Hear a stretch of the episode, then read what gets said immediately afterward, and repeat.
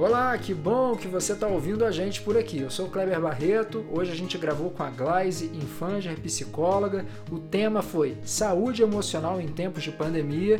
E antes de começar a ouvir o programa, que já vai começar, eu queria dar um recadinho da Leroy Merlin de Taguatinga. Pessoal, na Leroy você tem o serviço de drive-thru, você não precisa nem descer do carro. Chegou na Leroy, um atendente vem até o seu carro, busca o produto que você quer, pronto, você pagou lá fora mesmo, aonde faz o drive-thru e você já pode ir embora. Também tem o clique e retire.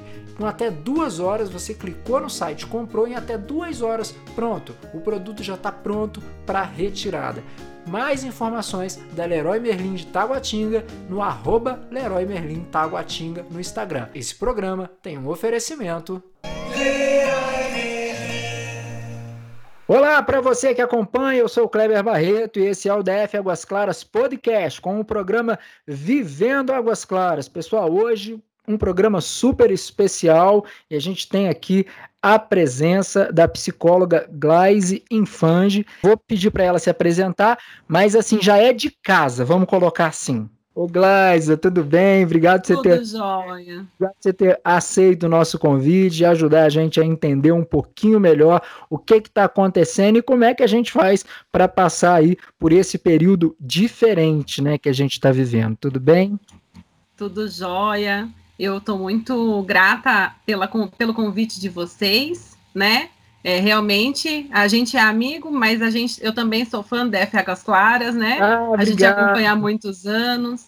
E estou muito feliz aí de poder passar esse momento com vocês, poder compartilhar um pouquinho do, do, do que a gente conhece, trocar um pouquinho também, né? Que legal, exatamente. Glásia, fala um pouquinho para mim, é, assim, qual é a sua linha dentro da psicologia, é, desde a sua formação, o que, que você estudou, para que lado que você... A psicologia é meio que um mundo, um universo, assim, né? Sim, com certeza. Então, eu, eu, na verdade, a minha primeira formação, eu fiz magistério, né, na época, antes da... Ah, legal! É, eu sou professora de magistério formada, é, trabalhei muitos anos com educação, com educação infantil, com ensino fundamental 1, e na psicologia, é, naturalmente, minha formação foi bastante voltada ali também para os pequenos, né? É, eu fiz uma especialização em ludoterapia e em psicologia escolar. A ludoterapia é um, uma, é um sistema da linha analítica, né? Eu trabalho na linha analítica, abordagem analítica em psicologia. E é, depois eu fiz psicopedagogia, né? Sou formada em, é, em psicopedagogia. Olha. E agora eu acabei minha especialização em neuropsicologia. Nossa, então, bacana. É, mas eu trabalho com adultos, com crianças, né? Mais nessa linha terapêutica e agora me aventurando um pouquinho na neuro também. E você atende no Águas Claras Shopping, não é? Isso, eu quarto, atendo quarto na. Quarto. Isso, no quarto andar, na sala 440, na, na Clínica Desenvolver. Sim, sim, sim. Muito legal. Camila, quer começar falando um pouquinho com a Glaze? Eu quero, vamos lá então. É, eu queria conversar um pouco, eu queria que a, que a Glaisa falasse um pouco pra gente, né?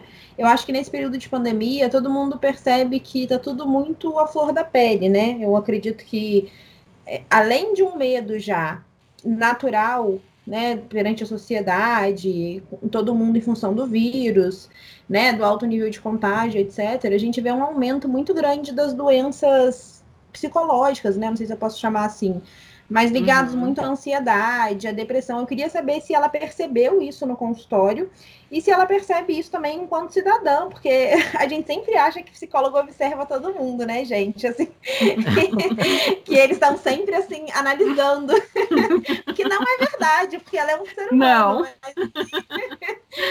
Até porque analisar cansa, viu, Camila? Eu imagino. Aí eu queria que ela falasse um pouquinho disso pra gente, se ela percebeu essa diferença é, clinicando e se ela percebe isso também enquanto cidadã, enquanto, né? Sim, Camila. Então, na verdade, assim, é, eu, a gente identifica já é, há um tempo o nível de ansiedade das pessoas já anda muito alto, né? É, e isso é uma, uma demanda já bem aflorada nos últimos anos, né? Com a pandemia, é, eu, eu sempre falo para brinco com todo mundo que vem me perguntar, eu falo assim, 100 a cada 100 pessoas tem sentido algum efeito emocional, né? Não tem como, né? É. A gente sabe que a gente teve que fazer alterações, tudo que tem mudança gera ansiedade, né? A ansiedade é um estado de alerta, né? Então, assim, a ansiedade ela é natural do ser humano. Então, é natural também que diante de, uma, de um movimento de mudança ou de um estado de alerta, nosso, nossa ansiedade ela tenha né, alteração. Então, é, é, a gente já imaginava, tanto que bem no começo da pandemia, muitas pessoas né, vinham já é, é, assim, sinalizando né, que, que haveria muita demanda na saúde emocional, é, a gente teve muita demanda inicial também da, dos profissionais de saúde, que talvez já tivesse uma percepção maior do que poderia acontecer. Então, a gente observou muita, muita alteração mesmo, né? É, principalmente do quadro de ansiedade. Ah, tá. Isso que eu ia te perguntar. Era, era assim, e, e, vamos supor, desses transtornos, o que mais chegou, assim, o que você viu um foco maior foi o da, o da ansiedade?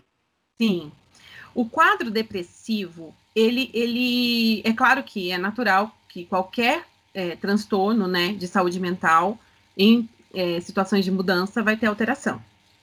Mas, assim, é, o que a gente observa um pouco, né, é que o, o, quadro depressivo, ele, ele tem tido uma demanda menor, em que sentido? É, é, o, o, depressivo, ele tem sido menos exigido, né, é, ele está numa condição que é uma zona de conforto, que é o estar em casa, não se socializar, é, uhum. algumas vezes até não, não ter que fazer um enfrentamento de trabalho, né? Então, essas situações acabou trazendo uma certa, entre aspas, o que a gente chama na psicologia de acomodação. Não que não tenha tido alteração, mas a gente tem observado muita demanda no quadro de ansiedade né? Ele é um quadro mais é, alterado, o que é natural também, porque a gente está num estado de alerta, né? E, e a gente pode dizer assim que é, a forma com que a gente é bombardeado de notícia, de informação, é, ajuda nisso? Assim, tem, tem acelerado esse processo de ansiedade? Sim, potencializa muito. É, assim, algumas situações elas acabam é, intervindo e, e, alterando, né? A gente fala potencializando a ansiedade. Que no quadro, no caso, né, hoje de, de né, estarmos em uma pandemia, né, a gente tem enfrentado muito. Então, primeiro, alteração de rotina, né? Então é a mudança. Então a mudança ela vai é, sinalizar o alerta. Então a gente entra num, numa situação de ansiedade. É, o que a gente também sente, tem muito hoje é a questão da insegurança, né? É, então, assim, a gente tem tido a insegurança por não é, ter informações é, precisas com relação ao vírus, por exemplo, Sim. né? É, as orientações, elas, elas vêm vindo de maneira é, também aleatórias, distorcidas, confusas, quer dizer, assim, várias pessoas falando em linguagens diferentes, né? É, é. Então, isso tudo gera insegurança também. Então, essas situações, elas, elas trazem uma, uma potencialização maior no quadro de ansiedade. É, então, é esperado mesmo, né? E, e, além de tudo, também tem uma questão, né? Nós vivíamos, né? nós vínhamos vindo numa rotina mais imediatista, mais acelerada, mais intensa, né? É, que já é, é, são materiais, né, que a gente fala muito, ah, gera estresse, né, e o estresse, ele tá ligado nessa questão da ansiedade, então, é, a gente já vinha, né, numa, numa sociedade ansiosa, e aí, quando vem uma pandemia, é, exigindo uma desaceleração, opa, desaceleração, desculpa, desaceleração. É. desaceleração. E mais ainda, é essa questão do, do refazer, né? A gente ouve muito falar assim, ah, refaça, é, reveja, né? Então, quer dizer, você está exigindo uma alteração ou um aprendizado novo. E, e, todas as vezes que a gente tem que fazer esse enfrentamento, também nós temos ansiedade, né? Porque é o novo. É, então, é. são condições que acabam potencializando, e, e é claro, é, é, o, que, o que eu acho que é bem interessante a gente perceber também que dentro de, uma de um social já ansioso que a gente já vinha, né? É, hoje o que eu percebi muito foram que foi que as pessoas que já vinham num quadro de ansiedade é, teve mais um, um gatilho para potencializar, né? E, e, pessoas que vinham vindo num movimento mais é, de autoconhecimento, né, é, consegui, vem conseguindo, né, é, se, se estruturar um pouco mais. Não que, não que não tenha ansiedade, porque estamos numa condição de mudança e de insegurança, mas consegue se organizar melhor, né? Ô Glaise, e para a gente poder assim é, tentar cuidar um pouquinho disso, é, qual seria a alternativa que a gente teria? É, escolher os momentos que a gente vai, vai é, receber a informação, verificar de fato da onde que a gente está vindo. Isso. Como é que a gente vai filtrar isso? É. Pois é, é, é, bem complicado hoje em dia, né? O excesso de informações de vários canais e, e, também, assim, né? Hoje, hoje todo mundo comenta, né? Que todo mundo hoje é médico, todo mundo é psicólogo é. também, né? É, todo mundo sabe um pouquinho de tudo. A é, internet acaba trazendo essa ideia, né? E, e sem contar aquelas informações que alguém te passou que você nunca viu, mas você leu o título e passou para frente, né? Isso, aí potencializa, né? Exato. Então, assim, é, eu, eu, eu sempre falo, né, até para os pacientes mesmo, para as pessoas que, que buscam isso. É, acho que essa questão da informação, como você trouxe, né, Kleber, acho que é legal da gente falar. A gente precisa é, entender que quanto mais informações a gente recebe, por exemplo, se você fica 24 horas ouvindo só sobre Covid, você vai ficar sempre nesse estado de alerta. É, né? é. Então, assim, não é legal mesmo a gente ficar é, só tendo essa demanda, né? Só esse material. Então, assim, as pessoas que, que conseguiram ou conseguem é, é, buscar, assim, na sua rotina, várias atividades, isso, isso é para trabalho com ansiedade, inclusive, né? A gente, eu sempre falo para os meus pacientes assim, que a gente é como se fosse o sol, nós somos o núcleo do sol, e os raios são as nossas atividades, as nossas escolhas, o que a gente gosta, né? Então, assim, é, os nossos raios eles têm os seus altos e baixos, então a gente precisa ter vários raios ali iluminando, a gente precisa ter várias coisas em mente. Então ter um foco só, né, acaba é, quando o, o raio está numa fase boa, ótimo. Quando está numa fase ruim, aí a gente acha que está tudo ruim. Então a gente precisa buscar várias atividades. A gente consegue se equilibrar emocionalmente nisso. Então isso serve também para a gente é, no sentido de informações que a gente tem. Então, é, ficar o tempo todo vendo o noticiário, porque sempre traz as informações de uma maneira mais negativa, isso acaba potencializando o quadro de ansiedade e sintomas depressivos. Então, é, o ideal é, é, a gente tentar encontrar uma rotina, né? De, é uma nova rotina, ou uma rotina ajustada, né? É, e quando a gente fala de rotina, não uma ideia rígida de rotina, mas uma ideia, é, assim, é, até flexível, mas dentro do que é possível desse momento, né? E nessa rotina você inclui momentos para se atualizar.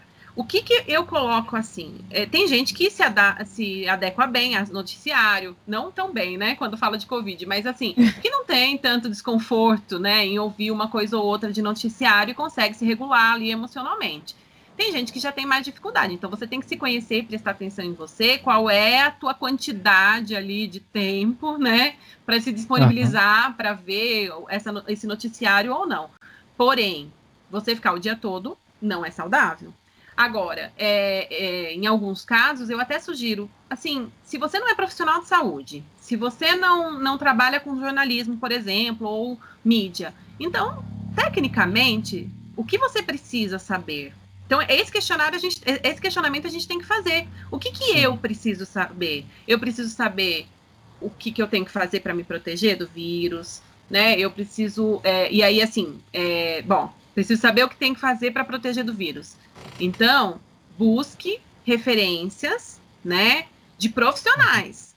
Isso é bem importante. Sim. Então, mesmo que a gente receba uma notícia né? Não, não, não, não, estamos falando em descartar todas as notícias que a gente recebe, mas avalia qual é o canal, avalia de onde está vindo, confronta com outros, é, outras informações para ver se está batendo, né? E fazer um filtro disso. E de repente é, não ficar com essa intensidade, né? de, de, informações. A gente, a gente pelo, no Covid mesmo, a gente sabe que, no, no sentido de saúde, a gente não tem tido é, avanços rápidos, né? Então a gente não precisa todos Sim. os dias é, é, se informar o que aconteceu, né? O que vai descobrir. Então, isso acaba, para quem não é da área ou para quem não está bem emocionalmente, dando uma interferência emocional. Então, buscar atividades que te, te agradam mais, né? E relacionadas ao teu trabalho, por exemplo, são coisas legais de, de, de se fazer para amenizar um pouco essa, essa condição de alteração emocional.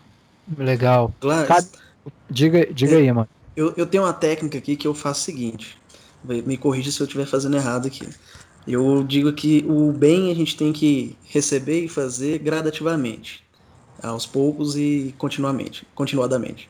E o mal a gente tem que receber e o que tiver de ser feito que seja de uma vez só. Ou seja, eu reúno todas as informações, é, espero as informações correrem durante a semana, por exemplo, e um determinado dia eu vou lá e olho tudo, normalmente na segunda-feira.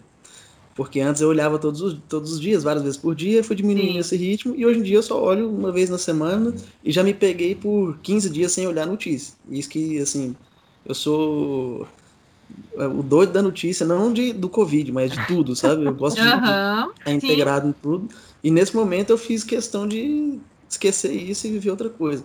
Porque, e aí eu, eu me corrijo também se eu estiver errado, mas eu acho que nesse momento principalmente, a ociosidade ela é muito relacionada com a ansiedade nesse sim. sentido. Eu queria que você falasse um pouco sobre isso. Muito legal, muito legal, mano. É, é, isso mesmo. Olha só, quando você disse que você é, ficou lá 15 dias, por exemplo, sem, sem é, ver as notícias, né? Você se organizou ali, ou até mesmo você se organizou para ver uma vez na semana, você achou o seu time ali, né? A sua relação com a notícia, o quanto isso interfere né, no seu emocional. E, e, é exatamente isso. Essa, essa quantidade, por exemplo, que você colocou, no geral, ela é, ela é bem funcional para a maioria das pessoas. Então, quem ainda não conseguiu achar o seu time, pode considerar aí uma vez na semana que está ótimo, né?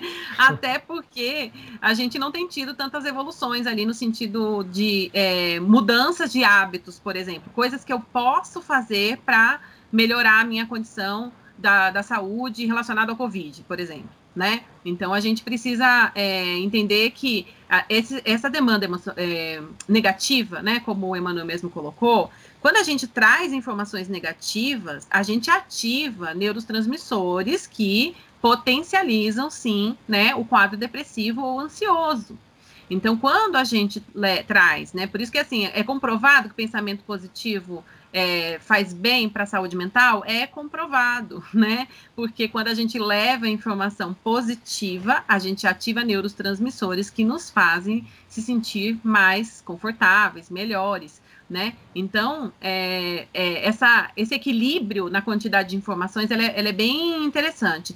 É, eu atendo alguns médicos e aí eu sempre brinco com eles, assim, é, quem faz horário administrativo, né, médico que faz horário mais administrativo de semana, eu falo assim, ó, Sexta-feira saiu, né, do, do, do, do, ambulatório, só vai ver notícia ou no domingo à noite ou na segunda de manhã, para desligar um pouco, né, das informações, né, porque eles é. precisam é. se informar, mas é, precisam também equilibrar a saúde mental. E esse excesso de informação que uhum. traz, né, negatividade. Óbvio, você está falando de morte, você está falando de uma doença que você não tem um controle, então isso vai Exatamente. trazer uma negatividade né? Então a gente é. faz essa orientação, inclusive. Agora, a gente que não trabalha diretamente, que não é linha de frente, é questionável essa necessidade de ficar vendo tanto as informações, né? Agora, precisamos ter as informações precisas, né?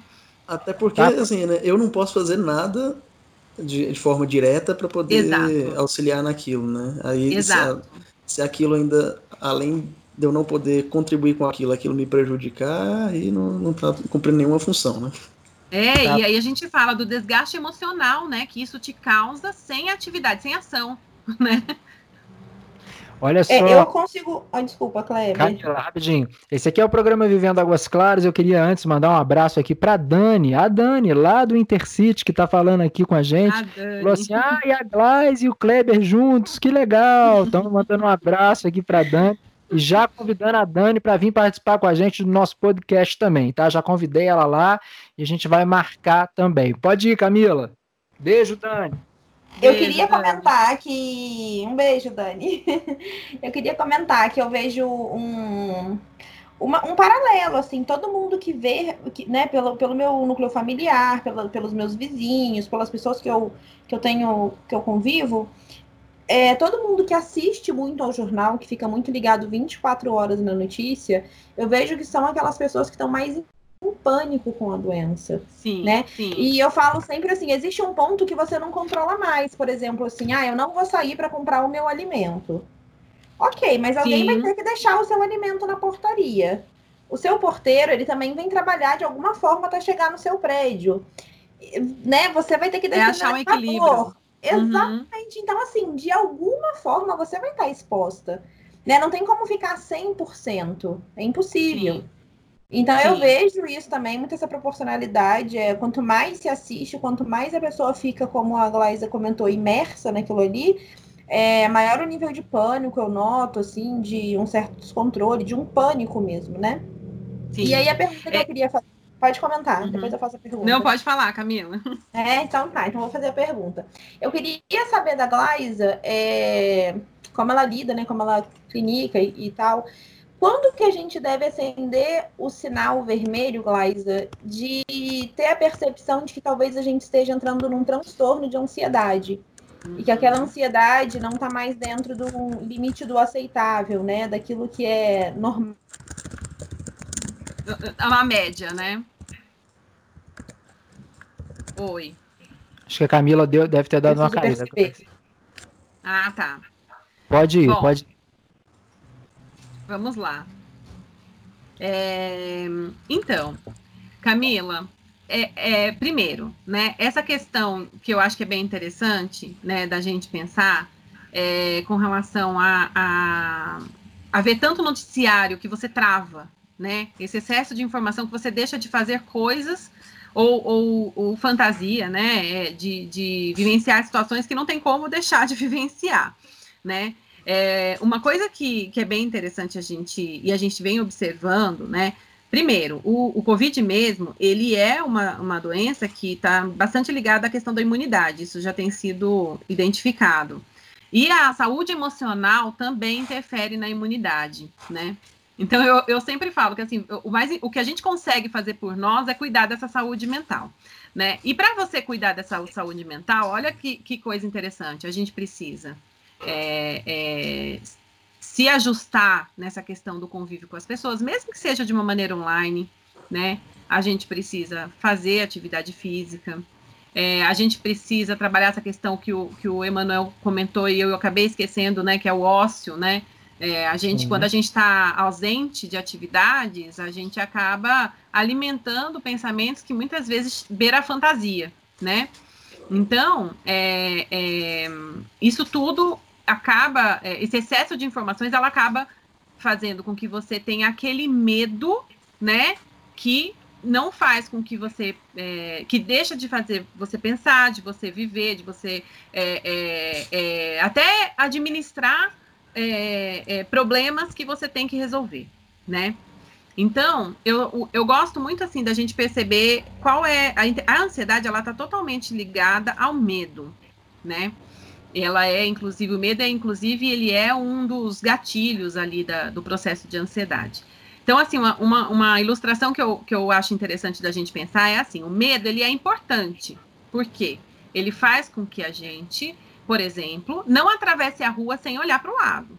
Então, a gente Sim. precisa ter essa atenção de olhar para ver se os carros vão passar para a gente atravessar a rua. O medo que já se, chega a ser patológico é aquele que mesmo você numa condição neuro, né, é, um adulto que já teria condição de dimensionar é, a distância do carro, é, a velocidade do carro para você atravessar, é, não atravesse a rua, tá? Então, identificar quando é a hora de procurar ajuda, né, é, é, tem a ver com essa percepção né? O medo que faz você deixar de vivenciar situações que você tem condições de viver. Então, vamos lá, na questão do Covid. a gente precisa ir ao mercado, ou a gente precisa receber mercadoria, que seja, né? O que, que já é orientado? Que a gente precisa lavar as mãos, que a gente não pode colocar a mão né, nas vias é, respiratórias, que são elas que levam o vírus para a gente. Então, é, ela, isso não te impede de você pegar um, um, um, a sua compra ou de você fazer a sua compra, né? É, e, e você lavar suas mãos. É claro, assim, a gente se expõe, sim, a gente pode, é, é, na respiração, pegar? Sim, então a gente vai evitar aglomeração. Então, é claro que essas coisas a gente precisa ter a noção. Agora, precisamos comer também, então não adianta a gente deixar de, de, de buscar as coisas, né? fazer a compra para.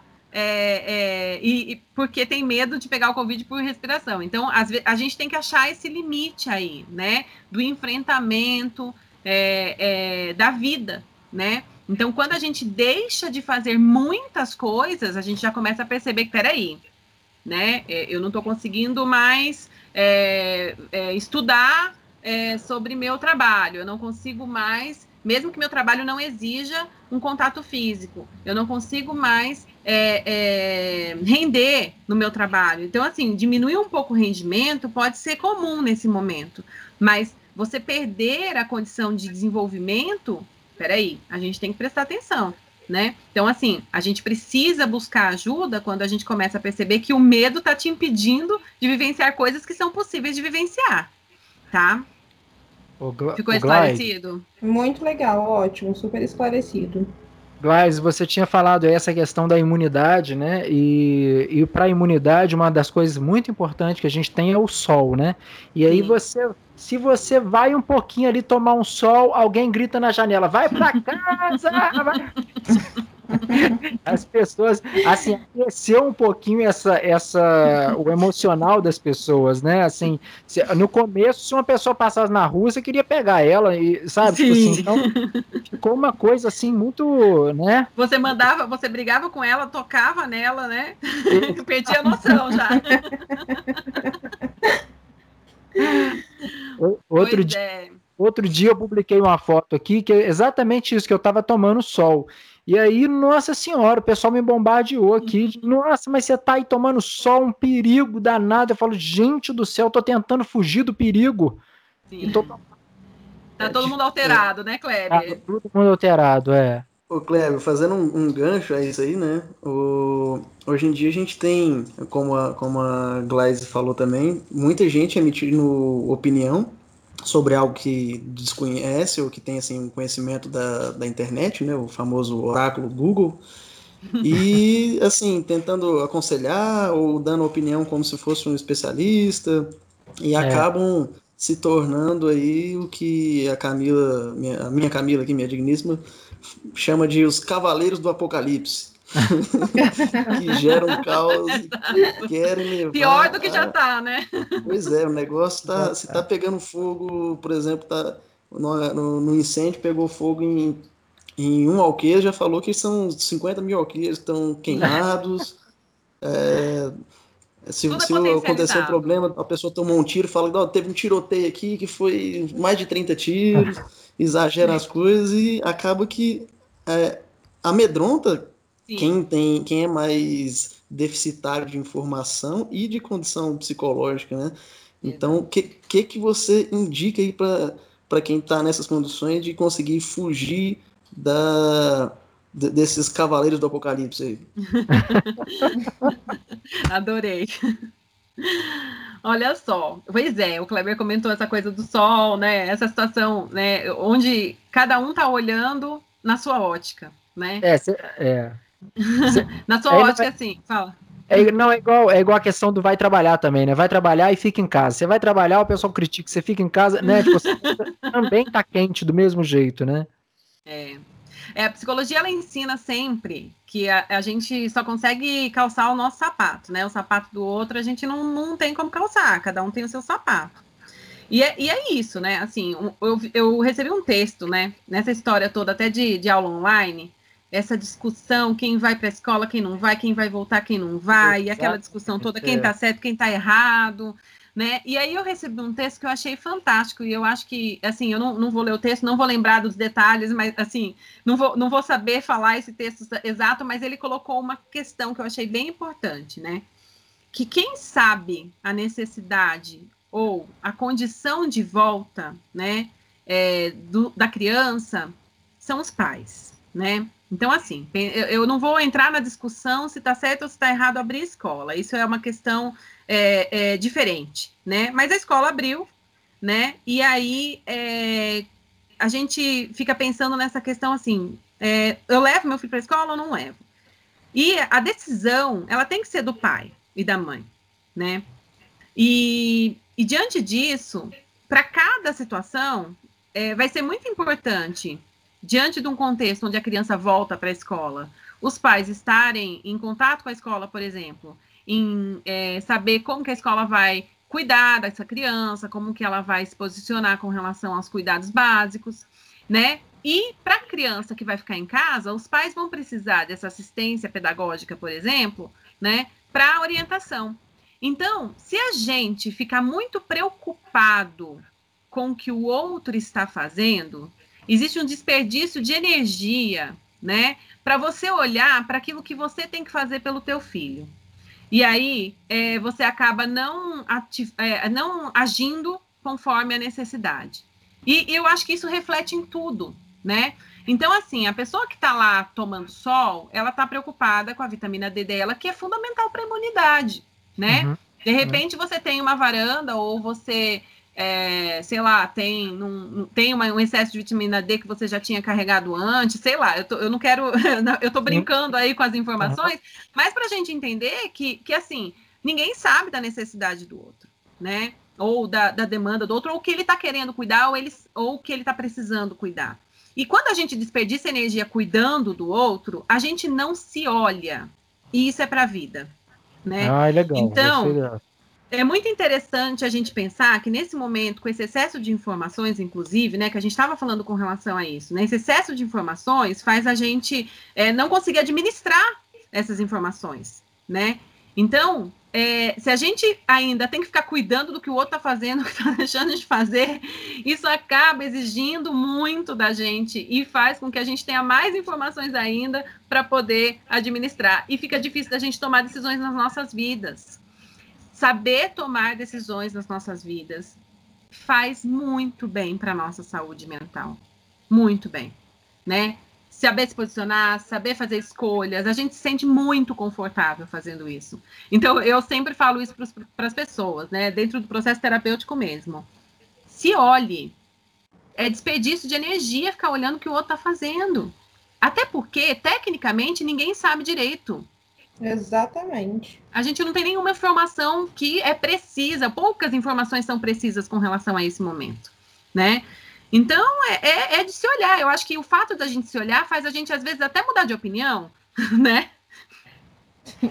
Até porque, é. né, Glaisa, complementando o que você está falando, é, não existe um estudo científico que comprova que o isolamento ele tem uma eficácia enorme com relação à prevenção da doença. Né? Quando a gente pega o estado de Nova York como exemplo, é, lá mais de 80% das, das internações foram de pessoas que estavam em isolamento.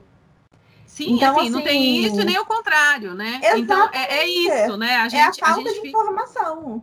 É a falta de informação. Assim, a gente sabe é, que, é, que é, a gente tem visto, né, alguns países, diante de algumas organizações né, é, é, estruturais ali, que funcionam o isolamento, é, é, a gente sabe que, no, no, caso aqui no Brasil, por exemplo, é, existem outras questões também relacionadas, né? Então, a gente, é, é, é assim, eu falo que cada um, assim, é, lógico, existem algumas informações, é lógico que eu, Gleisa, como pessoa, tenho as minhas percepções, os meus posicionamentos e tudo mais, mas a gente precisa pensar nessa questão da saúde mental, o quanto a gente ficar discutindo o que o outro está fazendo, o que está deixando de fazer, negativamente, né, interfere no nosso equilíbrio emocional.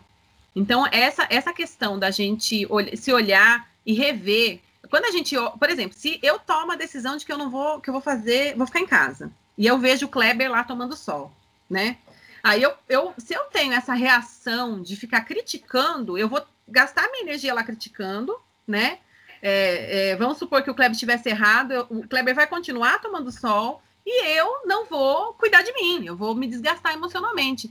Se eu consigo, se eu consigo olhar né, para aquilo, falar, oh, ele está tomando sol. Eu posso tomar tanta decisão? Não, mas eu, eu acho que eu preciso continuar em casa para me cuidar, porque foi isso que eu vi, ou alguém falou e tudo mais. Ah, eu acho que eu tenho que tomar sol. Por que, que ele está tomando sol? Ah, pode ser imunidade. Interessante, de repente, eu acho que eu preciso tomar sol também. Enfim, você tem a, a, a é, decisão, né, o poder de decisão sobre você. E isso que é legal. Né? Quando a gente tem esse olhar muito negativado de tudo, a gente não consegue receber a informação e incluir dentro do nosso repertório. Isso é, isso é bem interessante, assim, a gente percebe, as pessoas que buscam o processo terapêutico ou que buscam esse autoconhecimento, acabam desenvolvendo isso, e isso é muito legal e, e, e interfere positivamente no processo de saúde mental. Glass, é, eu, eu, vejo nesse sentido que, assim, assim como na política nos últimos tempos as, as pessoas se polarizaram para defender ou atacar determinado grupo político, Nessa questão do Covid, que já vinha aí, de certa forma, herdando essa, essa polarização, o, as pessoas hoje têm um lado, né? Assim, a, a, tem o uhum. grupo que é contra a, o retorno de qualquer coisa, tem o grupo que é a favor, tem. Só que aí, ao invés de ter dois lados, como na política de esquerda e direita, três, na verdade, no centro ali, é, uhum. você tem várias opiniões, e aquelas várias opiniões, ninguém está disposto a, a mudar a opinião e uhum. entram em discussões que não tem, não, não vai ter é, fruto nenhum. Porque a pessoa já entrou ciente de que ela não vai mudar a opinião dela e não tem ninguém que vai, vai mudar aquilo. E aí quando, até aconteceu num grupo aqui do, do da Águas Claras, a, uma pessoa, quando teve essa a decisão que caçou o, o decreto que determinava o retorno da, das uhum. atividades, é, a pessoa falou, é, finalmente alguém fez alguma coisa certa, né? Se, se o governo não faz o certo, o judiciário tem que fazer.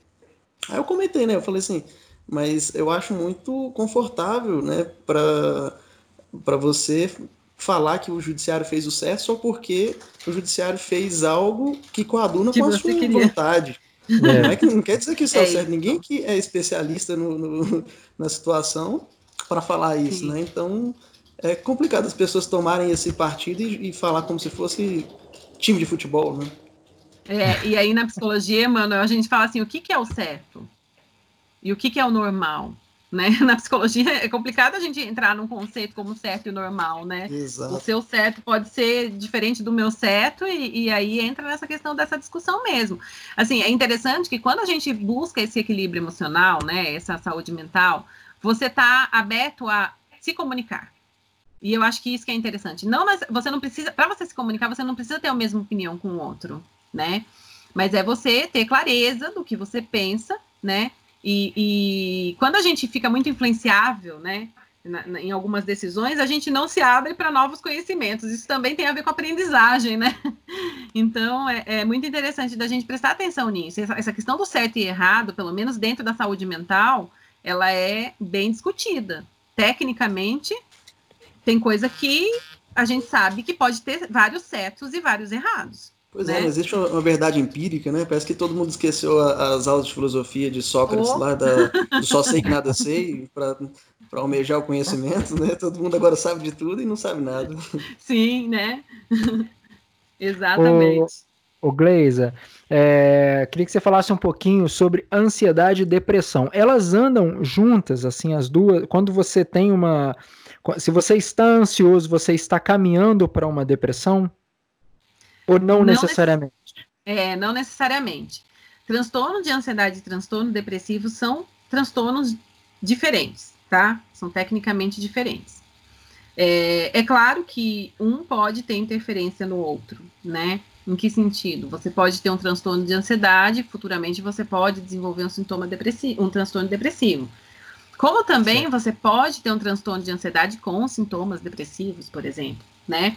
Ou o que a gente fala, né, na saúde como comorbidade, né? Então, comorbidade seria um transtorno é, que você teria ali junto com o outro, por exemplo, né? Então, assim, elas é, é, falar que elas não andam juntas, porque a saúde mental ela, ela é todo um, ela é toda integrada, né? Então, assim, é, é muito comum, assim, você ter um, um, o transtorno de ansiedade e ter sintomas depressivos, por exemplo, né? É, e é muito comum também você ter um transtorno de ansiedade e levar para um transtorno depressivo. É muito comum, não. Isso pode acontecer. Tá. Né? Mas eles são diferenciados, tá? Tá, é, e, tá. e, as pessoas, assim, que, que muitas vezes tem pessoas que têm transtorno depressivo, por exemplo, é, e, e, a gente às vezes olha e fala aquela pessoa, e aí a gente fala, ah, ela tem um perfil, então aquela lá não tem transtorno depressivo, mas a, é, é, a, a, a resposta do transtorno depressivo para cada pessoa não necessariamente é igual. Então a gente, por isso que existe muita confusão ali, tá? Mas sintomas tá. depressivos também são comuns nessa fase aqui de transtorno de ansiedade que a gente está vivendo. Tá, o Gleisa, eu queria que você falasse um pouquinho também dessa coisa que a gente, a gente sempre fala assim, né? Assim, as, é, as crianças, os jovens, há um tempo atrás, não eram tão vulneráveis a, a, uma depressão, uma ansiedade, parecia que eles eram mais blindados. É, o que a gente, o que essa essa forma da gente falar é coerente ou não? Não tem nada a ver. Hoje, assim, a gente se fala que hoje as crianças estão muito, as crianças, os jovens estão muito vulneráveis, né? Assim, emocionalmente. Não aguenta, é a geração Nutella que o pessoal fala. É, como é que é isso? É, não, não dá para a gente dizer que as crianças não sofriam de transtorno de ansiedade ou depressivos, né? O que a gente sabe é que muita. A, os, gente, a gente olhava menos para isso, é? Sim, olhava menos. Isso, isso é evidente.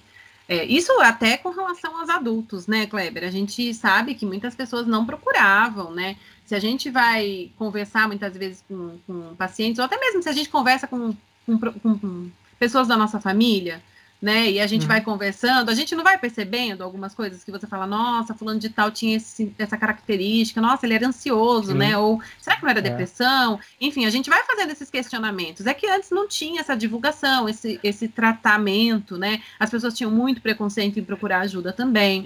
Exatamente. Eu, é, Posso só um parênteses? Rapidinho, não sei, no, claro. só no preconceito, tá? Uma vez entrei no, no, no, elevador, aí tava descendo, aí eu tinha acabado de ter meu problema de saúde, né? Eu tava bem acima do peso, tava bem complicado a minha situação, e aí eu tava indo no. É, eu tava descendo o elevador, entrou um, um, um vizinho e falou assim. É, ué, tá indo aonde, Cleber? Falei, tô indo no psicólogo. Aí ele falou assim, ixi, nossa senhora. tipo assim, você tá, entendeu? Você endoidou de vez agora, agora. É, e as pessoas ainda têm preconceito, né, Kleber? É, pois é, impressionante. Pois é, né? E assim, como dizem alguns pacientes meus, gente, terapia é vida. Exato. Isso a gente e é mesmo. Todo mundo precisa, né? Ah, com certeza, fazer terapia. é assim. pedra, quem, não, quem, não, quem acha que não precisa, né? Não tem. É, uma, é todo não mundo. Não tem contraindicação. Exatamente, exatamente. Vai, continua então falando. Você acha então que a gente está falando mais disso hoje, né? A gente está dando mais um foco maior nisso. Sim, a gente está dando um foco maior nisso. Eu identifico sim, né? E a gente tem visto assim um, alguns estudos também que é, identificam que as crianças realmente vêm sendo é, mais é, estão, estão mais vulneráveis a isso, né? A gente tem que pensar que a dinâmica familiar mudou bastante também. Antes Sim. a gente tinha uma rotina de vida mais ajustada, né? A nossa condição Exatamente. de saúde mental, né? E hoje é. a nossa rotina ela é muito intensa, muito exigida, muito rápida, né? A questão dos, do, dos meios de comunicação, os eletrônicos, acabam dando essa agilidade, fazendo com que você tenha que corresponder mais rápido, enfim. E isso tudo gera ansiedade, né? No, nos pais, por exemplo, e aí não tem como não refletir nas crianças. É, outras questões que a gente identifica também, a condição de, por exemplo, conteúdo escolar aumentou muito, né? É, então, a gente percebe. Então, quer dizer, a gente está exigindo mais das crianças também. E eles estão com excesso de estímulos, né? Às vezes a gente fala sobre estímulos, estímulos é super importante, sem dúvida alguma, né?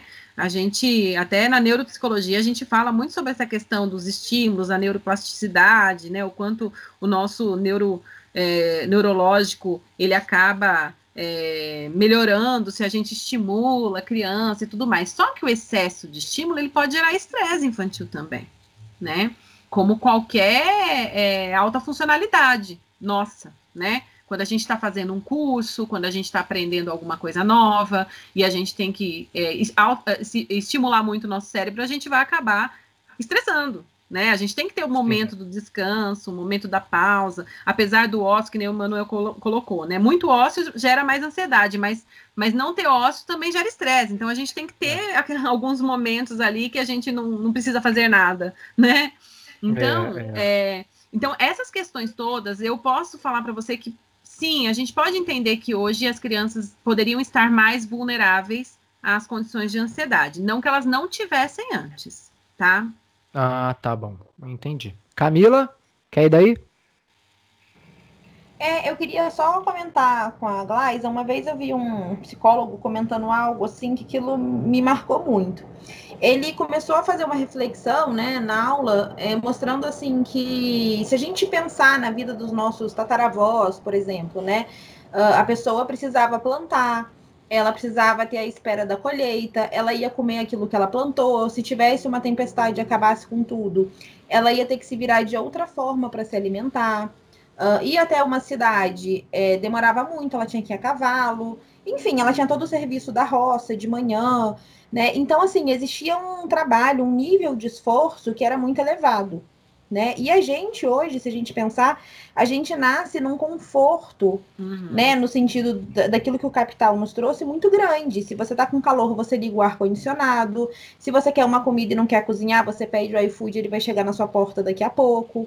É, se você quer ir até tal lugar, você tem um carro confortável para ir. É, você pode conhecer outros países em questão de algumas horas. Né? A internet facilita uhum. a vida de mil formas. Então, ele começou assim a puxar que é, a nossa geração ela é muito desacostumada ao desconforto. Sim. Sabe?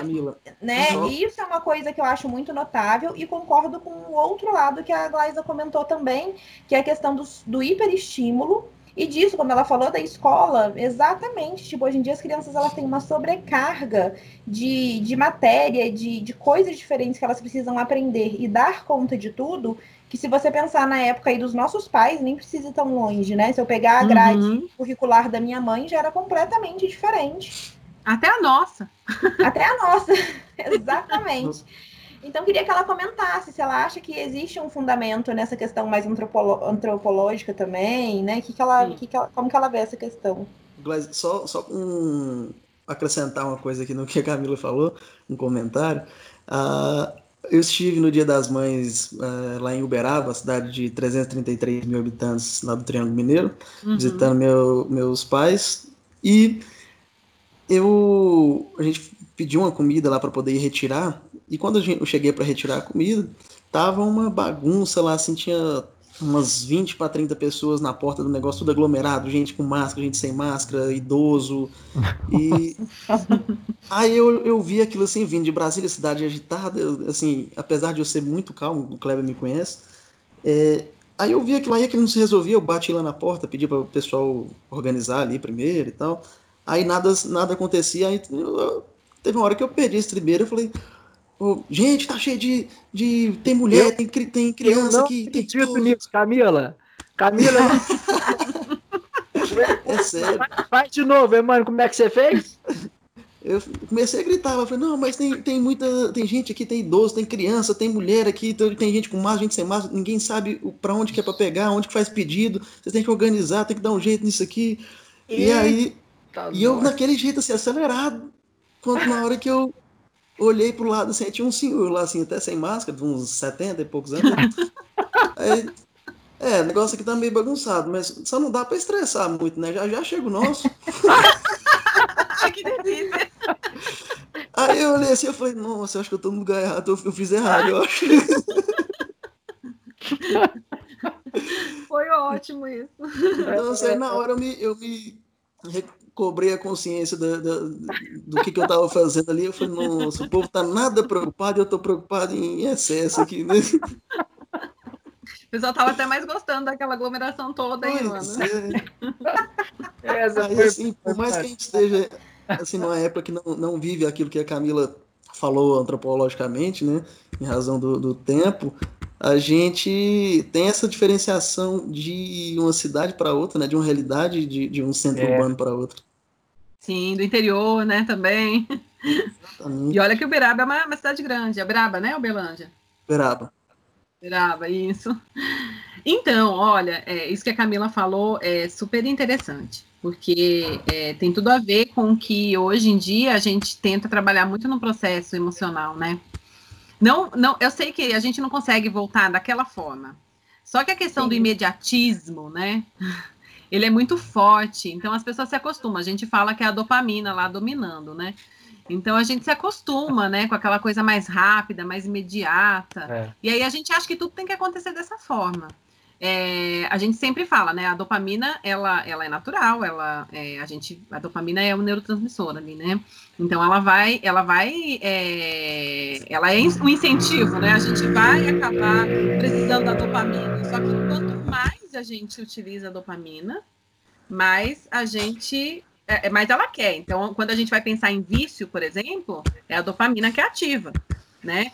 E essa questão da intensidade tem a ver com esse excesso de liberação de dopamina.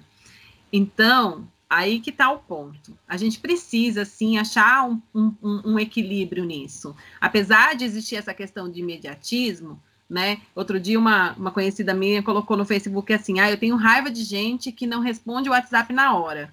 Aí eu, eu, eu, eu escrevi assim para ela: eu tenho raiva de gente que acha que eu tenho que responder o WhatsApp na hora. Ah. Né? Assim, tenho mais o que fazer na vida, né, gente? Às vezes meus filhos estão querendo conversar comigo, às vezes eu tenho que fazer um almoço, às vezes é, a gente tem que brincar no parque sem celular. Então, quer dizer, a gente, a gente que se coloca nessa condição de imediatismo, né? As pessoas, ah, mas as pessoas exigem. Não, eu permito se elas exigem ou não. É, isso é ah, é equilíbrio, isso é saúde legal. mental.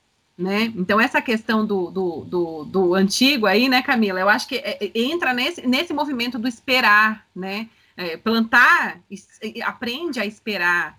Isso é muito importante em trabalhar com as crianças, né? É, esperar os resultados, é, esperar o presente de aniversário, né? É, esperar. outro dia eu, eu, eu, morri de rir quando a, a minha filha era pequenininha. Acho que é uma das primeiras vezes que ela assistiu TV aberta é, chegou a hora da propaganda. E aí Nossa. parou o filme, né? Um filme que ela já tinha assistido, inclusive, né? É um filme infantil. E ela olhou com uma cara de choro, assim, né? É. Eu, aí eu olhei para aquilo e falei, meu Deus, olha a condição que a gente chega, né? A criança não sabe perder, não sabe esperar. A gente precisa, né, trabalhar isso com as crianças. Isso é fundamental. Tanto que a gente vê muitos adultos, né, mano? Brincando, pelo que falaram, você é tranquilo. que acaba não conseguindo esperar. Ainda que isso não é o teu padrão, mas a gente sabe, a gente conhece pessoas, né, que tem esse padrão. Então, de alguma maneira, isso está sendo é, valorizado. Né? São pessoas que também não esperam o outro, não espera que o outro, né, é, é, isso responda o WhatsApp a hora que ele puder, por exemplo. Pessoal, esse é o programa Vivendo Águas Claras. Nós estamos aqui com a Gleisa Infange, que é psicóloga, ela atende ali no Águas Claras Shopping. E olha só, esse programa tem o patrocínio da Leroy Merlin. E, mano, se você quiser ir na Leroy e não quiser descer lá, porque tá, tá, tá aglomerado lá dentro, viu? Tem muita gente. então, se você não quiser esperar, você pode usar o drive-thru, tá? Tem um drive-thru ali, você entra. Se você já tiver comprado, ali você só entra para retirar. Mas se você não tiver comprado, você passa pelo drive-thru, vai vir uma pessoa te atender, ela vai lá dentro da Leroy, pega para você o produto, traz, você paga, pronto pode ir embora para casa. Fechou? Fechou, fechou. Mas eu gosto mesmo é de andar lá dentro e, e, é. e, ver tudo. Eu passo lá na Leroy, às vezes, quando, quando tava fora da pandemia, eu passava lá duas horas andando lá dentro. Eu parecia que eu tava é. no shopping. É bom demais andar lá, né? Ó, pra Camila, que é bem, que é bem da, da internet assim, Camila, tem o clique e retira. Você clica no site, em até duas horas tá pronto, você pode passar lá e pegar. Fechou? Fechou. Leroy Merlin de Taguatinga, pessoal. Um agradecimento aqui a Leroy que patrocina esse programa. Obrigado demais. Camila, você. Eu queria trazer agora, queria fugir um pouquinho da pandemia É, queria perguntar para a Glaisa sobre depressão, né?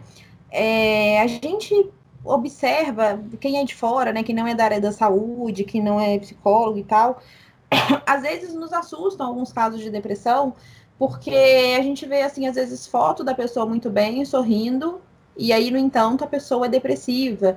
Então, nem sempre aquilo é óbvio, né? Nem sempre é aquela imagem estigmatizada que a gente tem de uma pessoa na cama, muito introspectiva, é, que não fala com ninguém, que não conversa. Então, esse é o primeiro ponto que eu queria que ela falasse um pouco, né? Que... Esse é um efeito da rede social ou não? É para responder já? Não, não, só tô, só tô, fiz só uma brincadeira, cara. Esse não é efeito de rede social, porque na rede social as pessoas querem muito passar uma coisa que não é, né? Ah, não, ah, sim, é, também, é, também. Mas aí queria que ela comentasse um pouco disso, assim, porque parece que não existe um padrão, né? Talvez, não sei se eu posso chamar assim, é, na questão do diagnóstico da depressão. E eu queria que ela falasse um pouco Aí eu vou até entrar numa história um pouco mais pessoal sobre a questão de tratamento. É, a gente sabe que nem sempre é necessário o uso de, de medicamento, né? De, uhum. Nem sempre tem indicação medicamentosa. Mas eu tenho uma amiga que teve depressão. Uh, e aí, enfim, a psicóloga orientou ela a arrumar um bichinho de estimação, aquilo ajudou. Camila cortou. É. Pelo menos pra mim. Ajustar. Aí, Camila, cortou. É, cortou. O bichinho de estimação. Ah, tá. Ela né, teve a orientação de ter um bichinho de estimação e foi ótimo. E ela deu um outro passo nesse sentido do tratamento, que foi adequar a alimentação dela e a prática de atividade física. Enfim, e isso levou anos. Ela hoje é uma pessoa que não toma é, medicamento e vive super bem. E aí ela relata, por exemplo, ela foi para os Estados Unidos há alguns meses, né? E aí ela relatou que lá a alimentação dela mudou de novo, né? Em função da viagem, começou a comer muito carboidrato, muito açúcar, parou a atividade física. E ela falou que o primeiro sintoma que ela tem é que ela começa a notar que a depressão dela vai voltando. Sabe? Aquele sinalzinho, assim, né? uhum. né? Aquele indício. E eu achei isso muito. Eu fiquei surpresa, porque como que pode isso influenciar tanto? Né? Eu convivo com ela, sei que hoje ela tá muito bem. E aí, numa viagem de 20 dias, por exemplo, ela estava 20 dias lá, ela falou assim, Camila, o primeiro passo que eu precisei dar, assim, que, que me acendeu uma luz vermelha, foi isso, eu precisei mudar a alimentação. Falei, opa, eu tô é. começando a ficar daquele jeito, sabe? De novo. Então, queria saber até que ponto que você acha que isso influi, é, uhum. até que ponto é válido um, um tratamento é, olhando a pessoa como um todo, né? Sim. Qual é a sua visão sobre isso? Tá ótimo. É, então a primeira pergunta, né, como que várias pessoas que são diagnosticadas com depressão têm, por exemplo, é, têm reflexos diferentes, né? Assim, na verdade, quando a gente fala em transtorno depressivo, a gente vai entender que dentro do transtorno depressivo existem vários transtornos, né? Então é por isso que se a gente for falar aqui, né, tem muita coisa para ser falada. Então, Diante disso, é por isso que para a gente poder fazer um diagnóstico mesmo, o ideal é procurar ajuda. A gente, quando a gente acende sinal de alerta, né? Quando a gente fala, por exemplo, dessa questão do medo, da ansiedade, né? De atravessar a rua, né? Quando eu deixo de atravessar a rua por conta da, do medo, né?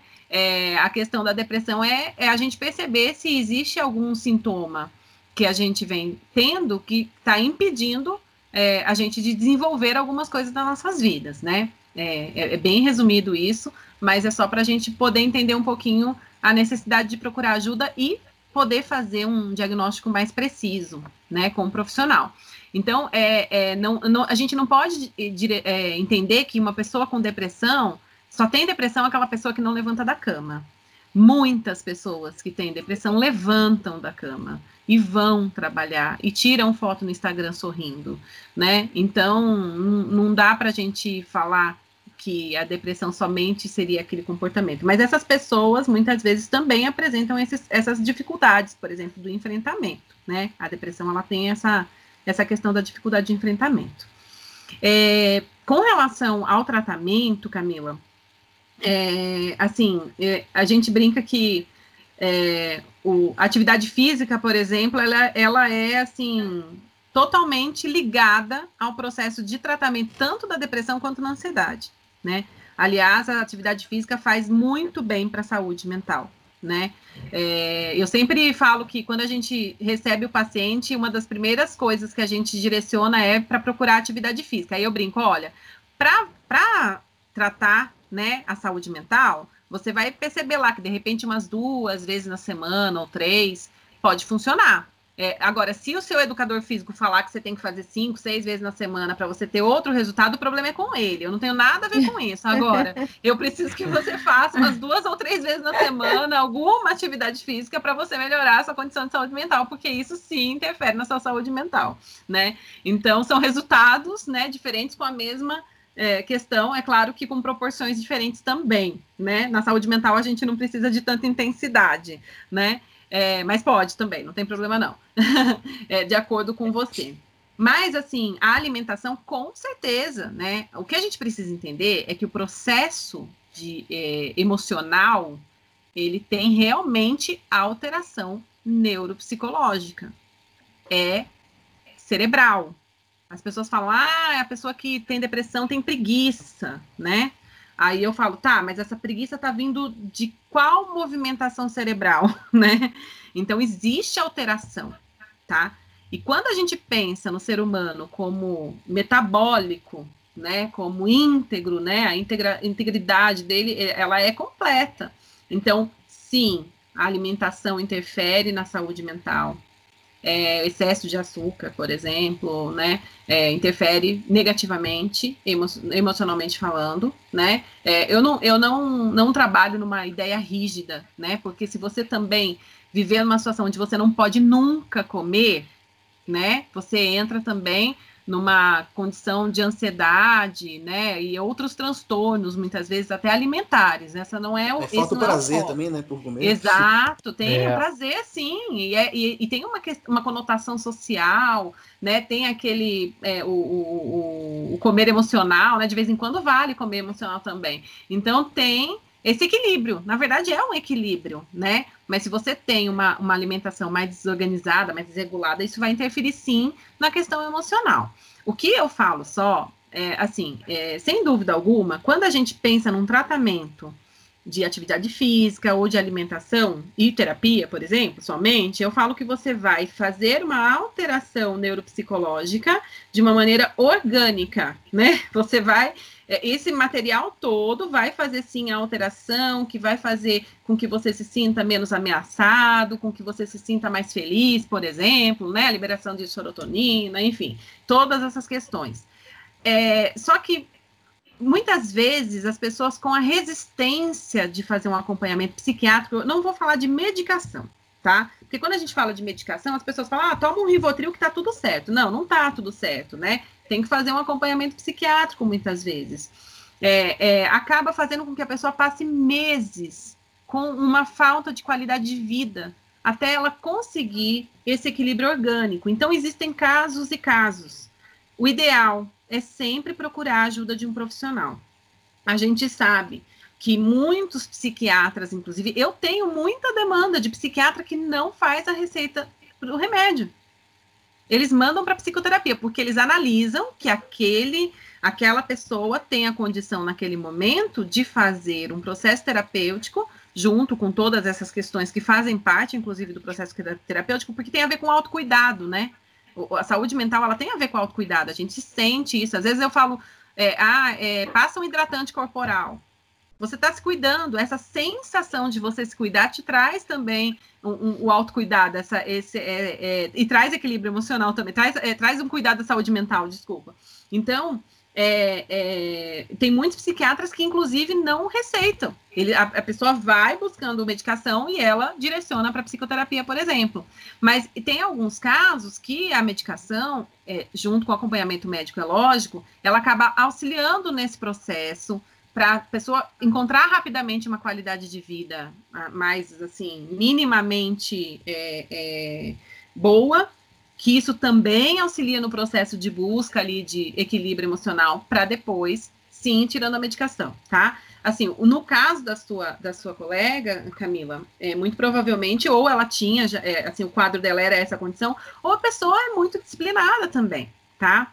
Então, isso é muito legal, né? Eu tive pacientes que às vezes eu fazia indicação para buscar é, é, acompanhamento psiquiátrico, né? Eu falava, olha, isso pode trazer qualidade de vida. É possível você melhorar sem a medicação? É, mas você vai ter que ser bem cuidadoso. Tem que realmente fazer atividade física, tem que cuidar da alimentação. Então, é um cuidado que você tem que ter mais rígido num primeiro momento, para depois você conseguir equilibrar e achar esse time aí como a sua amiga achou, né? Mas é, é, é, interessante a gente pensar, né? Essa coisa da medicação, a gente tem que tomar um pouco de cuidado, porque aí muita gente fala, ah, eu não vou tomar remédio. Mas aí ela leva um ano ali para de repente ter uma qualidade de vida, né? Porque existe essa questão metabólica cerebral, né? Que a pessoa pode ir lá prestar atenção que ela está muito ansiosa, ela está muito deprimida, né? Ela tem uma condição de depressão muito forte e não ter forças muitas vezes para fazer outros enfrentamentos. Tem, tem casos que não tem como, a gente precisa ter o mínimo para acessar. Às vezes a pessoa chega num quadro depressivo tão grande que a gente cuida no processo terapêutico para ela não perder o vínculo. Mas é, até é. ela não tomar a medicação e essa medicação não, não fizer um mínimo de efeito, a gente não acessa. E aí a gente não consegue trabalhar a parte orgânica, né? Que eu falo, eu brinco, falo que é trabalhar organicamente. Essa minha amiga, ela chegou a tomar medicamento, chegou a tomar medicamento na época do tratamento. É, ela fez psicólogo por bastante tempo, fez terapia, né? E aí depois ela conseguiu adquirir uma disciplina ah, muito ótimo. grande nessa uhum, questão da, da, alimentação e da atividade. É, então, esse é o melhor tratamento. Sente, isso, ela sente quando ela sai dessa disciplina hoje por um período um pouco mais longe, mais longo, tipo 20 dias, quase um mês ela começa a ter aqueles princípios de sintomas depressivos, assim, pequenos ainda, né? Igual ela falou assim, o que, que eu noto? Uma vontade maior de ficar na cama sem motivo, de não uhum. querer ir para a sala, conversar com as pessoas e, e, socializar com quem tá ali. Eu vou ficando com uma preguiça que não tem explicação, porque eu tô viajando, tô em outro país, tá tudo bem, eu tô de férias, né? Então ela, ela. E aí ela falou que a partir do momento que ela mudou a alimentação dela de novo, que ela teve esse start, ela falou, pô, mas minha alimentação tá muito diferente da que eu tenho na minha vida normal. E aí tem né? alteração. Né? Ela teve uma alteração. Eu achei isso incrível. Isso que é legal. Eu fiquei, assim, é. Hum, impressionada com o relato. Isso, e o outro lado incrível disso é o fato dela ter essa percepção de si mesma, esse autoconhecimento, Exatamente. que fez com que ela percebesse antes de entrar, de repente, num quadro. Exatamente. E é muito legal. Uma pessoa que faz um tratamento bem feito, ela já consegue identificar isso. E aí, quando ela vai entrando nesses sintomas depressivos, ela já percebe. Então, ela já, ou ela já retoma a terapia, ou ela intensifica a atividade física, ou ela reorganiza a alimentação. Enfim, ela vai já mexer, né? Vai ajustar naquilo que ela percebeu que ela mudou e que fez essa alteração, né? E isso é muito legal. Isso. Muito, muito, muito bacana. Pessoal, essa é a, a, psicologia é uma profissão assim incrível, né? Assim, como salva vidas, né? Uh, esse, ó, esse é um assunto aqui que a gente poderia ficar por mais algumas horas aqui batendo um papo. Nós já chegamos, extrapolamos o nosso tempo. Alguém tem mais alguma pergunta ou eu posso começar eu a encerrar? Tenho, eu tenho uma aqui que Assim, na verdade, foi até inspirado aí quando eu vi que, que ela trabalha mais com, com criança, né? É, a. Como é que chama? Até esqueci o nome da. da... Tá pensando em ter filho, né, mano? Não, pensando, eu tô. Já tenho, já tenho um tempinho, mas eu falo que eu vou deixar pro, pros 35, assim, agora. 34. É, o, o autismo, ela, ele é uma, uma, doença que muitas vezes, uh, a condição que muitas vezes uh, os pais só percebem, ou não, ou não os pais, mas a, a escola percebe, é, quando existe uma falta de interação social daquela criança, né? Uhum. E nesse tempo de pandemia, muitas vezes as crianças estão, assim, a maioria das vezes, né, estão com essa interação é, cerceada, né? Sim. E como que está sendo nesse, nesse período para que os pais entendam é, essa doença, da, assim, consigam diagnosticar previamente assim, essa doença? Você tem alguma coisa, ah, digamos, uma, algum gatilho que deve ser observado? Pois é, mano. Olha, é, assim, na verdade, quando você fala, né, o autismo os pais percebem mais quando está em essa interação escolar, né? É verdade, né? Mas é interessante quando a gente conversa com os pais, né, que já têm um diagnóstico de autismo de crianças maiores, o quanto os pais relatam que eles já percebiam alguma coisa. Então, quando falava com a avó, né? Quando é, encontrava alguém, quando ia no mercado, tinha algumas reações, né? Então, assim, o autismo, ele, o autista, ele tem uma sensibilidade muito grande com é, barulho, né? O toque, né? É uma criança, é uma pessoa que não gosta muito do toque, né? No geral. Mas, assim, é muito complexo da gente poder é, sinalizar, né? É, pontos para uma possível é, é, percepção de, de um diagnóstico ali, né? Tanto que, assim, a maioria dos profissionais incentivam um diagnóstico com crianças acima ali de, de 6, 7 anos, que a gente teria um, uma condição melhor de análise, né? Apesar de hoje a gente já ter condições de fazer uma avaliação, identificar características com crianças menores, né, de, de 6, 7 anos, então a gente é, é, entende que é possível que seja autista, por exemplo, né? E aí fazer intervenções para ele ter uma qualidade de vida ou até para lá na frente não, não sofrer essas questões é, sociais se uma criança não é autista. Porque existem demandas emocionais que também oferecem, né? É, crianças que, por exemplo, têm seletividade alimentar. O autista também é muito comum eles terem a seletividade alimentar. Tem crianças que não é autista e tem seletividade alimentar. Né? Então, quando, quando você tem vários pontos, então você começa, de repente, a pensar na possibilidade de uma avaliação, mesmo que não para um diagnóstico, mas para intervenção, né, para melhorar a qualidade de vida daquela criança que tem aquela dificuldade. E, no geral, crianças que são, é, têm intervenções nessa fase pré-escolar, que a gente fala, tem uma, uma condição melhor depois, tá? Então, assim, é, é realmente é é complicado a gente efetivar alguns comportamentos como sendo, mas nessas questões, por exemplo, do toque, da sensibilidade auditiva, é, seletividade alimentar, tem vários, tem vários pontos, é, mas essas questões são bem evidentes, né, que as pessoas percebem, além da questão da socialização, são pontos que podem é, trazer indícios, né? E aí sim buscar um, um neuropsicólogo né, uma, ou um especialista em neuropsicologia, para fazer uma avaliação né, e o identificar essas dificuldades. O Gleisa, é, e dentro, do, que o, dentro do que o Manuel falou também, puxando para uma, uma situação que aconteceu em Águas Claras, nós tivemos uma jovem de 14 anos, se eu não me engano, a coisa de um mês atrás, mais ou menos, que pulou do 11 andar, se eu não, me, se eu não estou enganado. É, quando é que, como é que a gente, como é que a gente pode assim, tem alguma dica para a gente perceber que aquele jovem é, pensa nisso, que ele, assim, ele dá alguma pista? O que, que a gente tem que ficar atento? Sim. Então, é, as sinalizações de, de quem entende a ação suicida, elas muitas vezes são sutis, porque, no geral, eles não querem que ninguém perceba, até para ele poder fazer. Porque ele sabe que se ele expor, é, é, as pessoas vão tentar cuidar, né? É por isso que, que o ideal, assim, o ideal mesmo, né? Se, fosse a gente, se a gente pudesse pensar em contexto familiar, em conceito familiar, é, é, a orientação é sempre que se busque é, acompanhamento terapêutico e cuidado de saúde mental, né? Então, assim, um adolescente fica muito fechado, eles, eles se fecham mesmo, a gente sabe que isso acontece, mas assim, se você não tem comunicação, né, com, com, com os seus filhos, então fica mais difícil acessar e esse não acesso vai dificultando, né, é, palavras que vão sinalizando essa, essa intenção, né. É, no geral, assim, quando existe uma, uma, uma, uma relação boa com os pais, é, uma relação assim aberta, vamos dizer, eles acabam sinalizando mais facilmente, né?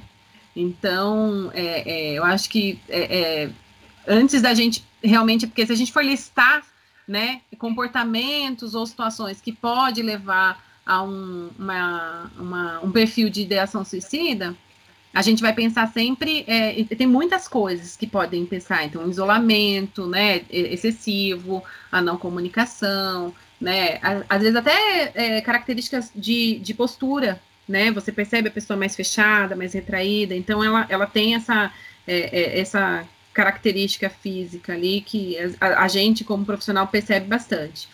Mas, é, assim, eu acho que o que é bem importante, né? Essa relação, relacionar, se relacionar. Eu acho que a pandemia ela também trouxe um pouco isso, né? A gente vai Sim. percebendo assim muitas falas de pessoas falam assim: "Nossa, eu tô, tô, tô, feliz porque tá tão gostoso ficar em casa com todo mundo". Então, quando a gente ouve isso, a gente percebe que existe uma harmonia, ou seja, já foi construído um relacionamento familiar. Então, construir esse relacionamento sempre, buscar essa construção é fundamental. Isso auxilia muito nessa nessa prevenção, vamos dizer assim, né? Legal, legal, entendi. Super legal, é isso. Pessoal, tudo bem? Posso ir encerrando? Ah, que pode, pena, pode. mas tudo bem. Ó, daqui a pouco ela vai querer cobrar uma consulta nossa aqui. Né? Ai, tá gostoso falar com vocês, foi um prazer. Foi bo é bom também a gente poder trocar aí com o pessoal, né? Muita gente pede e muitas vezes a gente não tem oportunidade de, de conversar. É, e esse era um tema que era muito pedido aqui para mim. Todo mundo sempre falava, Kleber, você podia falar né, de saúde emocional. Nesse tempo a gente vê tão o pessoal, né, o pessoal ficando doido e tem que conversar com o pessoal. E eu acho que foi muito esclarecedor tudo que você trouxe, o Gleiza. Muito obrigado mesmo. Obrigado por você ter aceito o convite. Obrigado por você ter é, dividido seus conhecimentos com a gente, viu?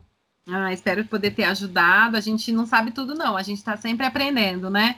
E estou uhum. à disposição aí. Muito obrigado. Então, lembrando, ó, você atende lá no Águas Claras Shop, na sala 400 e... E 40, lá na Desenvolver. A gente tem outras especialidades lá também. Fonoaudiologia, psicopedagogia ah, e legal. nutrição. Muito legal. Na clínica Além Desenvolver... Saúde. Desenvolver saúde. Desenvolver saúde. Ok. Camilinha, muito obrigado, meu anjo. Obrigada, Kleber. Quero agradecer a Glaisa também. É, eu já a conhecia antes, né? O filho dela estuda lá na escala, e eu falo que ela é o tipo de pessoa que você quer sempre conversar com ela, só que ela é muito ocupada, gente, porque a agenda dela, já vou adiantar, é cheia, tá? A agenda dela é cheia, mas a clínica dela é excelente, vocês podem procurar por, por, pelos outros profissionais que atendem lá. É, mas e aí eu arrumei essa desculpa de trazê-la para o podcast, que é uma maneira que a gente tem de roubar ah. aí uma horinha e meia ah. dela. Nada, eu adoro também, Camila, foi um prazer. Eu falei, Camila, você vai participar? Porque aí a gente vai bater papo, que nem a gente bate papo lá. Obrigada, Glaucia. Obrigada, Kleber. Boa noite, Emmanuel. Foi ótimo. Emmanuel, abraço. É, não, foi bem bacana o papo, bem esclarecedor. É, meu, o meu pai é psicólogo, já aposentado hoje em dia, né? Mas é, foi psicólogo quase que a vida toda. E eu sempre conversei muito com ele e é bom. Eu, eu nunca fiz é, terapia, mas penso em fazer. E é bom conversar com outro psicólogo, assim, para a gente ter uma, digamos que, uma visão diferente da, da do, do da casa, né? Digamos. Isso, até porque teu pai não era seu psicólogo, né, mano? Eu sempre brinco. Quando vem com essa história, ah, mas você é mãe, mas você é psicólogo. Eu falei, não, eu sou mãe. Por favor, me dá esse direito. a única coisa que meu pai fazia de, de psicologia comigo era aplicar. A, a Glaise vai saber o que, que é aí. O amor exigente. Desculpa, cortou, mano. Eu não entendi o que você eu... falou. Falei que a única coisa de psicologia que meu pai fez comigo em toda a vida aí foi aplicar o conhecido aí amor exigente. Ah, bom demais. Isso aí. Isso é uma técnica aí, o, o Kleber. Ah, de, é? De ensinamento e de, de, de criação de filhos isso, estabelece muita conexão da relação com os pais, dos pais com os filhos. Isso é muito bom. Que legal, que legal. É, pessoal, vamos, vamos marcar então o podcast 2, tá bom? Combinado. Ah, pessoal, obrigado demais a todos vocês. Obrigado a vocês também que ficaram ouvindo aqui o DF Águas Claras até agora, tá? Esse programa você vai poder reouvir no Spotify, no Google Podcast, no iTunes, enfim, vai para as plataformas de áudio, tá? Para você, você que gosta de escutar seu podcast, assina aí o podcast DF Águas Claras e fica por dentro de vários assuntos que acontecem em Águas Claras e que tangem aqui a nossa querida cidadezinha. Tá bom? Vou ficando por aqui. Um abraço para todos vocês. Tchau!